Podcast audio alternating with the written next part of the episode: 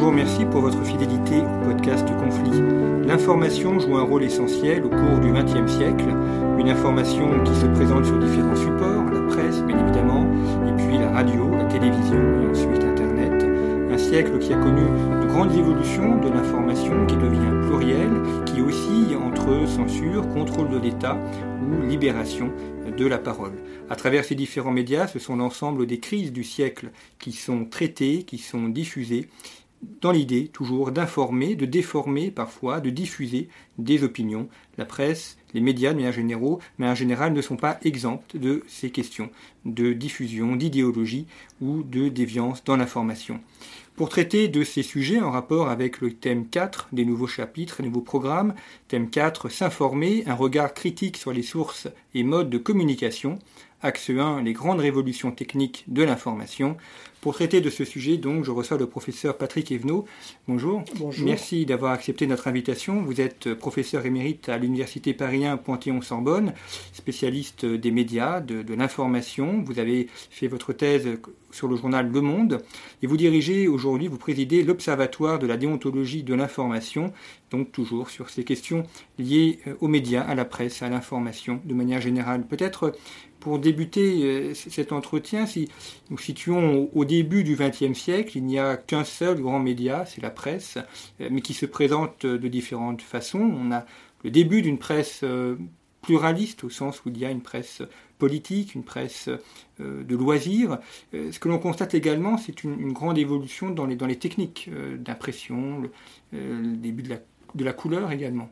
Oui, alors au début du XXe siècle, la, presse française est une presse extraordinairement vivace euh, qui euh, diffuse énormément. Euh, il y a par exemple 300 quotidiens en France, dont une cinquantaine ou une soixantaine à Paris. Euh, ces 300 quotidiens diffusent tous ensemble 10 millions d'exemplaires chaque jour, euh, ce qui représente pour 40 millions d'habitants un exemplaire vendu pour 4 habitants. C'est tout à fait extraordinaire. C'est la première presse du monde à égalité avec celle des États-Unis, qui est aussi très vivace à la même époque, mais devant la presse anglaise ou allemande. Euh, ce qui est important de comprendre, c'est que la presse française est entièrement libre depuis la loi fondatrice du 29 juillet 1881 qui est encore en, vigueur actuellement et qui abolit toute censure, tout contrôle, toute autorisation préalable, etc. etc. Sauf en période de guerre, évidemment, pendant la guerre 14-18 et 39-45. Mais donc une liberté totale et puis un développement économique tout à fait considérable grâce à la vapeur et à l'électricité, comme on dit à l'époque, euh, c'est-à-dire avec des rotatives de plus en plus puissantes, avec des, euh, linotypes qui permettent d'imprimer, de, fabriquer de multiples exemplaires. Euh, donc on a une presse très très puissante, 300 quotidiens, 7000 titres de presse au total dans les années 1900-1910, et donc euh, quelque chose de très important. Euh, ça, c'est le, premier point. Deuxième point, à l'intérieur des quotidiens, il y a une variété tout à fait extraordinaire. Des petits quotidiens de, euh, à Alençon, il y a quatre quotidiens. À Gap, il y a trois quotidiens. Enfin bon, vous voyez, c'est donc souvent des quotidiens très marqués, soit monarchistes, soit de gauche. Ou, enfin bon. Mais il y a aussi quelques grands quotidiens d'information, au sens tout à fait honorable du terme, sans véritable prise de position, euh, généralement euh, au centre, le, le, Petit Parisien, le Matin, euh, le journal et le Petit Journal tirent ensemble à eux quatre plus de 4 millions d'exemplaires chaque jour, donc c'est vraiment une presse extrêmement puissante. Ce qu'on voit apparaître également, c'est une presse pour, les, pour les femmes, pour les enfants, donc sportive également, donc c'est le début d'une d'une spécialisation de, de, de, de ces journaux. Oui, les, les, journaux sont, euh, se sont développés euh, dès la fin du 19e siècle et, et, il y a donc sur les 7000 titres de presse, il y a toutes les périodicités depuis les quotidiens jusqu'au mensuel ou bimensuel. Il y a des presses thématiques pour les enfants, pour les femmes. Pour les femmes, c'est une vieille tradition française, hein, puisque la, mode est une spécificité française pendant très longtemps. Et donc, euh, elle a, la, mode féminine avait besoin de journaux. Euh, mais il y a aussi le sport, euh, il y a aussi tout, toutes les, tous les centres d'intérêt sont représentés dans la presse. Et puis, ils organisent également des, événements. On pense au Tour de France, par exemple, dont l'origine est un journal. Oui, c'est le, journal Loto qui euh, était en concurrence avec un autre journal qui s'appelle Le Vélo, tous deux quotidiens sportifs. Et le journal Loto, pour euh, faire monter ses ventes, a organisé le Tour de France euh, qui lui a permis de devenir le, principal quotidien sportif. On, voit que les médias sont très liés aux, évolutions techniques. Vous évoquiez les, rotatives, les, évolutions des modes d'impression, la, diffusion également.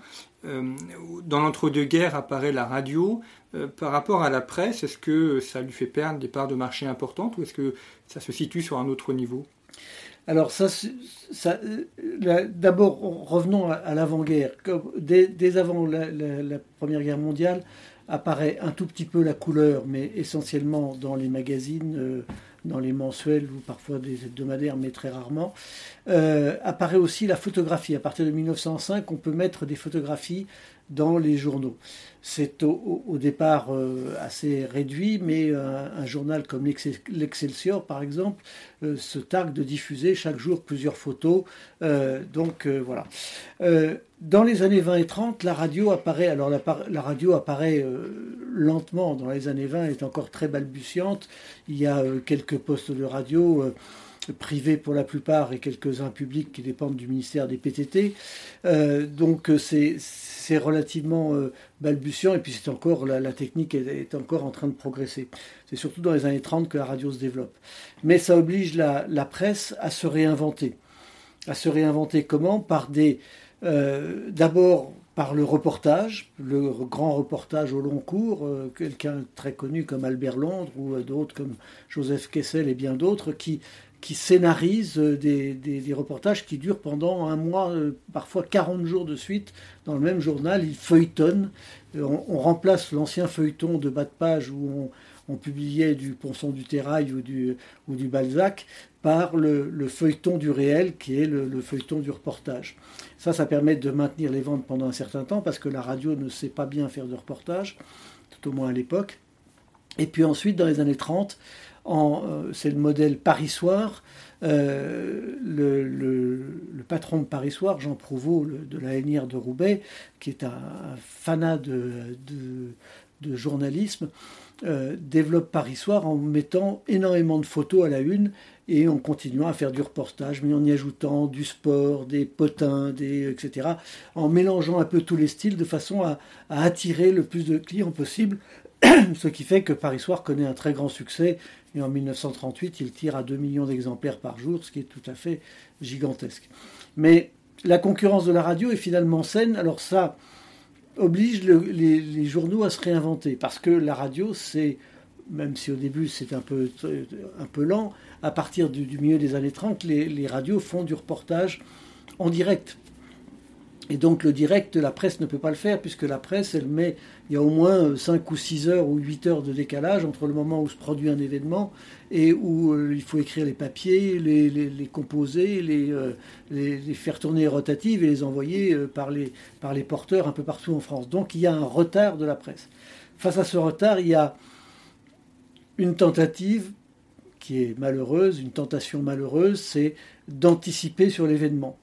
Et euh, ça, euh, évidemment, aboutit à une catastrophe. En 1927, quand Ningesser et Colli euh, veulent franchir l'Atlantique et partent, de Paris pour aller vers New York, quand on les voit au-dessus de Terre-Neuve, les, câbles transatlantiques, le télégraphe, transatlantique permet de dire ils sont au-dessus de Terre-Neuve, donc ils vont arriver à New York dans 3 heures ou 4 heures.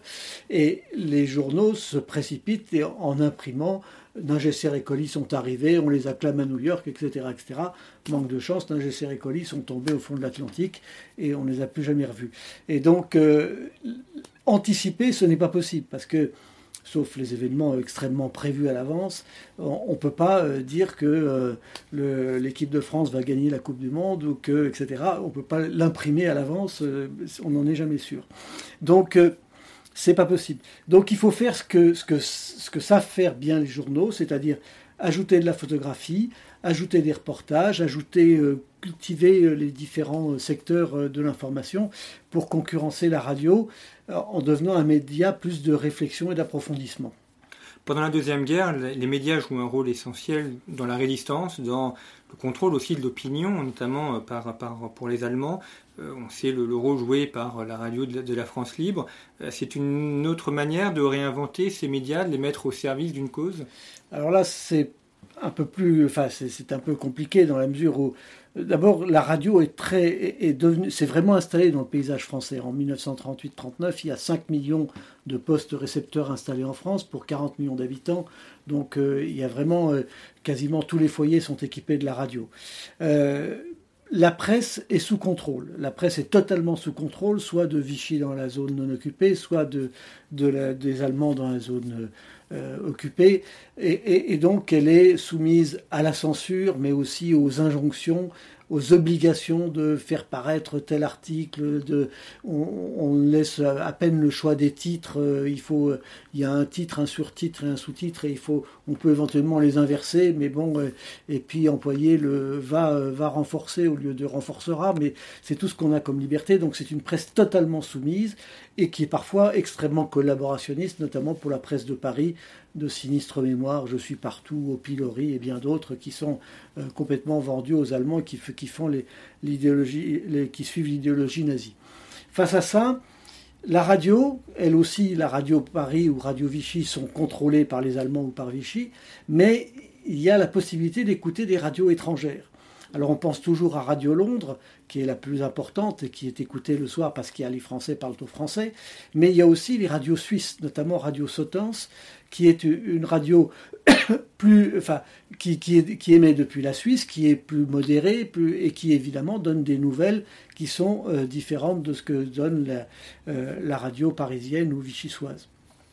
Et puis, face à ça, face à cette presse qui est euh, aux ordres, cette, presse qui collabore et qui, accepte toutes les avanies, il y a une presse de la résistance qui se met en place petit à petit, euh, avec quelques quotidiens célèbres comme Franc-Tireur, Combat et, plein d'autres, qui, qui, sont faits par des mouvements de résistance, parce que la résistance, elle est d'abord euh, psychologique, intellectuel, euh, c'est le fait de ne pas accepter la défaite et de ne pas accepter la collaboration.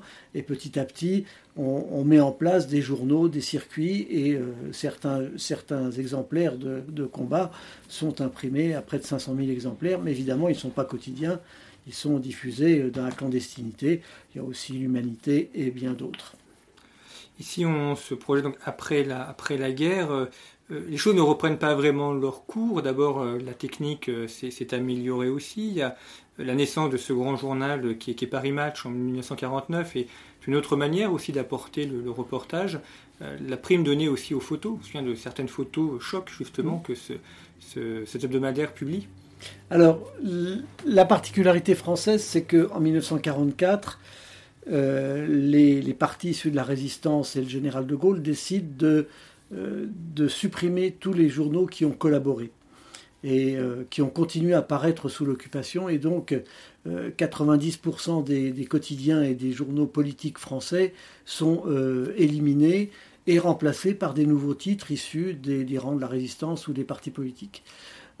c'est une première chose. Et puis, il y a la nationalisation de la radio, alors que jusqu'à présent, il y avait un double secteur privé-public on nationalise la radio et c'est au sein de cette radio nationalisée que naîtra la télévision, nationalisée aussi, et on nationalise aussi l'agence France Presse, euh, enfin l'ancienne agence Avas devenue l'agence France Presse. Euh, il y a donc un, poids de l'État qui est bien plus important en 1944-45 et petit à petit il faudra s'en dégager. En revanche, la presse est toujours libre, mais euh, elle a mis du temps à se mettre en place. Au niveau des techniques, il est évident que la couleur qui avait déjà été adoptée euh, pendant la, période des années 30, notamment par l'ancêtre de Paris Match qui s'appelait Match, qui était fondé aussi par Jean Prouveau, le, propriétaire de Paris Soir, euh, la, couleur est très importante dans les magazines. Euh, Prouveau crée aussi le journal Marie-Claire, qui est un grand journal féminin en 1938, mais on en a d'autres. Et puis, au sortir de la guerre, on, reprend les, mêmes. Si Paris Match devient, si Match devient Paris Match, c'est parce que Match avait continué à paraître, donc il n'avait plus le droit d'utiliser le même titre. Il y a toute une série de, journaux qui donnent donc effectivement avec des, photos, des photos en couleur, qui donnent une information un peu différente qu'on avait déjà vu se profiler dans les années 30 et 40, puisque le journal de l'armée allemande qui s'appelait Signal était aussi en couleur, euh, mais ça se développe considérablement pour euh, les magazines, euh, notamment les hebdomadaires. Vous avez évoqué la, nationalisation de la radio et ensuite de la, télévision. Il y a aussi la, structuration, la diffusion de la presse avec les, NMPP, les nouvelles messageries de la presse parisienne. donc là aussi, il y a une, nationalisation, une organisation étatique de la, de la distribution des journaux. Oui, c'est alors l'histoire des nouvelles messageries de la presse parisienne, c'est un peu compliqué parce que euh, avant 1939, c'était Hachette qui était le principal distributeur de la presse et euh, la CGT euh, et, les, communistes voulaient nationaliser Hachette. Le général de Gaulle n'a pas voulu, et puis les, bon, ça s'est pas fait, euh, parce que Hachette n'avait pas vraiment collaboré, donc euh, il, était difficile de, nationaliser Hachette. Et, donc, il y a une espèce de, de temps un peu compliqué, et euh, finalement, en 1947, on met en place, avec la loi Bichet, les nouvelles messageries de la presse parisienne, qui sont détenues à 51% par des coopératives de journaux et à 49% par Hachette, parce que Hachette sait faire la distribution de la presse. C'est lui qui distribuait toute la presse avant 1940. Et, donc, euh, euh, les, nouvelles messageries de la, presse parisienne sont effectivement des, messageries qui, euh, qui marchent très bien jusqu'aux années 80 parce que la presse ne cesse de se développer, le nombre de titres s'accroît, les magazines sont de plus en plus nombreux et de plus en plus vendus, donc ça, ça fonctionne très bien. Mais c'est un attelage un peu particulier parce qu'on a un, industriel achète d'un côté euh, qui, sait faire marcher la machine, et de l'autre côté, ceux qui gouvernent, ce sont les coopératives de journaux qui sont à la fois les clients et les fournisseurs de, des NMPP, ce qui fait que ça crée des dysfonctionnements qui aboutissent à, de multiples déboires quand euh, le marché se retourne et que la presse commence à décliner à partir des années 80. Alors la, grande nouveauté évidemment de ces années 1950-1960, euh, c'est l'apparition de la télévision, d'abord en noir et blanc et puis en couleur, d'abord avec une chaîne et puis avec euh, d'autres, d'autres chaînes. Euh, là aussi, il y a l'aspect de la technique évidemment qui permet ce genre de, transmission et ça, ça bouleverse l'offre des médias, ça, ça va obliger là aussi la radio et la presse à se repenser. Oui. alors c'est un, phénomène qui est, assez rapide mais relativement lent. C'est-à-dire que la, la télévision est, existe depuis 1949 en France. Elle est euh, au départ très balbutiante, il y a des problèmes de technique, on, ne sait pas s'il faut adopter le standard américain, le standard anglais ou en créer un nouveau. Enfin bref, il y a toute une série de, problèmes techniques. En plus, les matériels sont très coûteux, très lourds, très, euh, très... Bon, donc c'est très difficile. Mais à partir de la fin des années 50, la, la télévision séduit véritablement les Français. On a seulement un million de postes en 1959, mais euh, en 1969, on a 10 millions de postes installés en France. Donc on a vraiment une progression extraordinaire. Euh, parce que la, télévision répond à une demande de faire rentrer les gens chez eux le soir. Et la télévision ne diffuse pendant, jusque dans les années 60 que, que en soirée, euh, sauf le jeudi après-midi ou le samedi après-midi où il y a un petit peu des émissions euh, pour la jeunesse. Mais ça oblige effectivement la radio et la presse, là encore une fois, à se réinventer. Pour la radio, il y a quelque chose de paradoxal, c'est que la radio diffusait beaucoup le soir et était très écoutée le soir parce que elle diffusait des, séries policières, des, pièces de théâtre, etc. etc. Et ça, c'est un, rôle qui est occupé par la télévision très rapidement. Donc la radio se reconvertit et devient une radio en continu toute la journée et surtout le matin, les célèbres matinales où on, écoute l'information en, prenant le petit déjeuner ou en se rasant. Et donc euh, c'est véritablement à ce moment-là que la radio devient surtout une radio du matin, une radio d'accompagnement en gardant une force particulière, c'est que la radio est le seul média qu'on peut écouter, qu'on peut consommer euh, en, faisant autre chose que euh, ce qu'on ne peut pas faire avec la presse ou avec la télévision. Donc euh, la, radio se réinvente, elle se réinvente doublement parce qu'à l'apparition du transistor à la fin des années 50, le transistor c'est la possibilité d'avoir une radio mobile, c'est la première mobilité véritablement. Une radio mobile qu'on peut emmener en voiture, à la plage, au camping ou ailleurs, et que les enfants peuvent emmener aussi dans leur chambre pendant que les parents sont, restent dans la salle commune à regarder la télévision. Et ça entraîne une individualisation cette portabilité de la radio entraîne une individualisation de l'écoute et donc des radios de plus en plus pour les jeunes, des radios pour les, personnes plus âgées, etc., etc.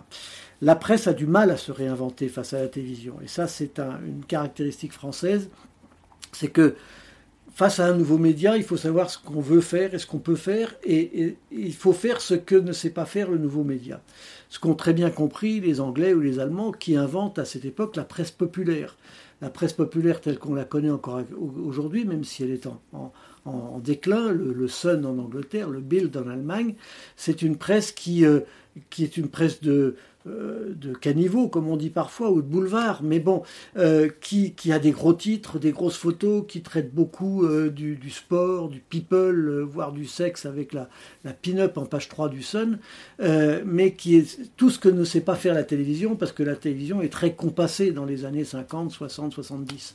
Et la presse française ne sait pas faire ça les, journalistes, les, entrepreneurs de presse n'ont pas voulu faire une presse véritablement populaire.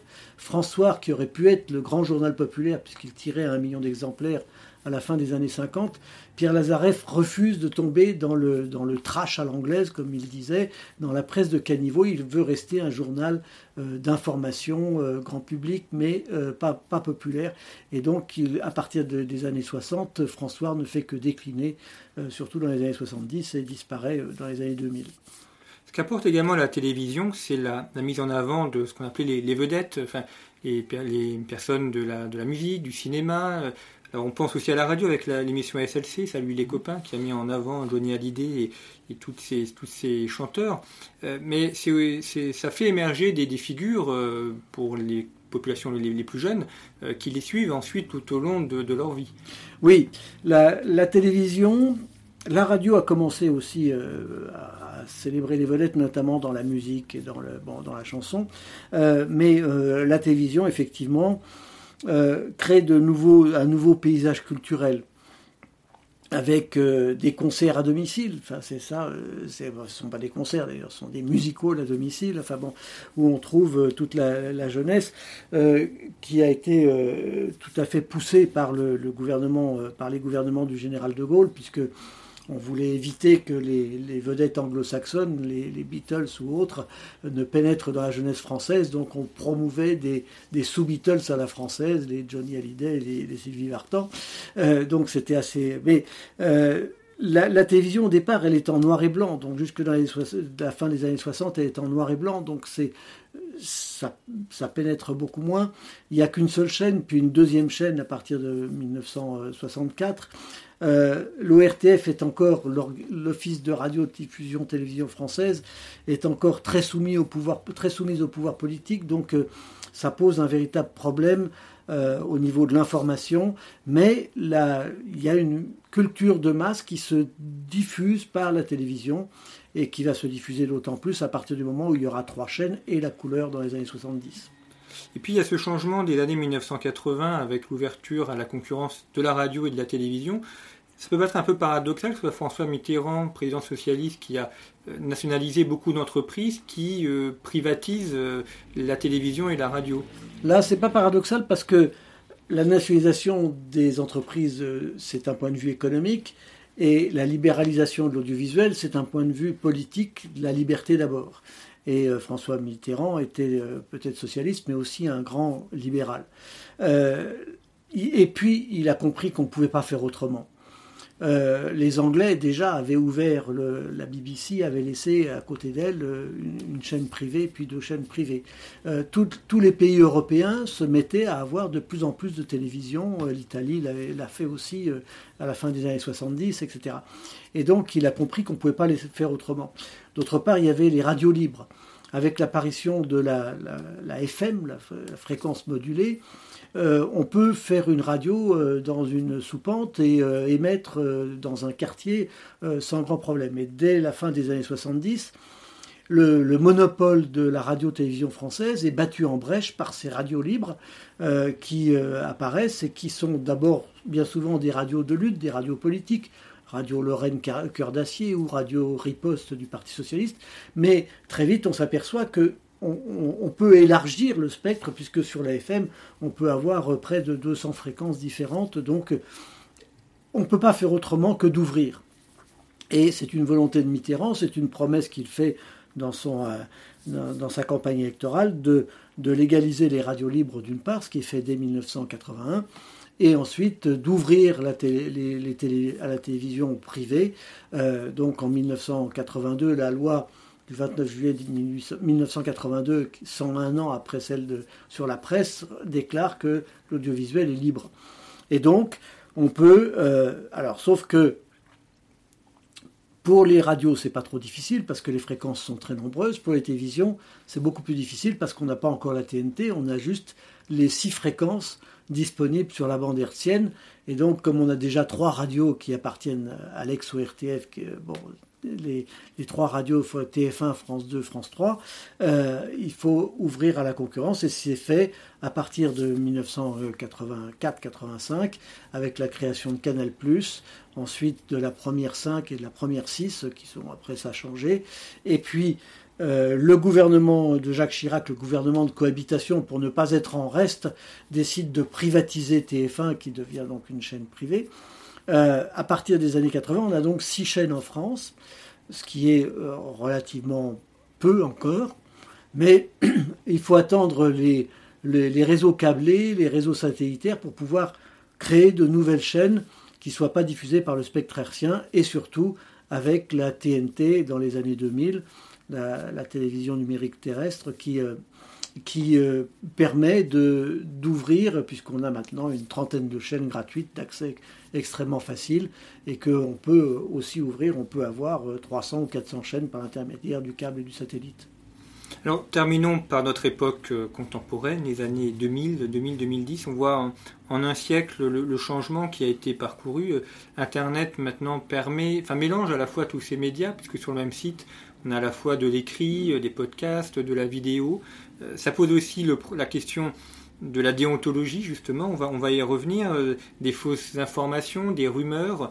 Euh, puisque vous, présidez l'Observatoire de la déontologie de l'information, est-ce que, pour vous, quels sont les, trois ou quatre critères essentiels d'une information qui respecte ces règles de la déontologie?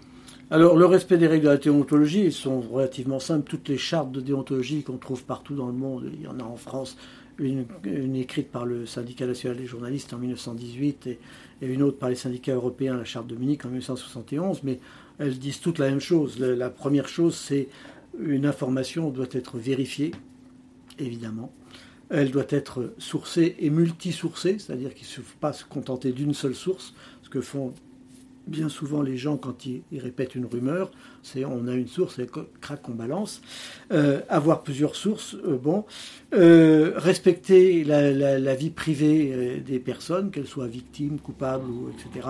Mais avec des nuances, c'est-à-dire que les personnes publiques, les personnes qui sont sur le devant de la scène, que ce soit des stars du cinéma ou des hommes politiques euh, n'ont pas droit au même respect de la vie privée que euh, le citoyen ordinaire comme vous et moi. Euh, éviter les conflits d'intérêts, conflits d'intérêts entre actionnaires et rédaction, entre publicitaires et rédaction, entre rédaction au sein de la rédaction quand on a des, des gens qui ont un intérêt à faire, à, promouvoir tel telle idée ou, euh, tel produit. Euh, donc c'est les quatre grandes règles fondamentales, on, peut, toujours en rajouter d'autres, mais une fois qu'on a vérifié, qu'on a plusieurs sources, qu'on a respecté la vie privée pour pas faire d'atteinte à la vie privée, qu'on a euh, évité les conflits d'intérêts, évidemment interdire l'injure et la diffamation, mais ça c'est la base même de, l'idée de, journalisme, on peut avoir une information fiable. Le problème, effectivement, c'est qu'avec Internet, alors Internet, c'est merveilleux parce que ça permet de diffuser euh, les informations et, bien d'autres choses et les divertissements euh, à, une grande échelle.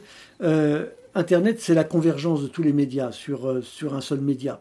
Donc presse, radio, télévision, ça ne veut plus rien dire. Maintenant, c'est la convergence sur Internet. Et d'autre part, le deuxième point, c'est la mobilité qui est acquise maintenant avec les, les, téléphones intelligents ou smartphones tels qu'on les connaît actuellement. On peut donc euh, avoir la convergence multimédia en mobilité permanente. C'est donc quelque chose de très important. Le, smartphone devient un auxiliaire de vie, si je puis dire, euh, euh, très important.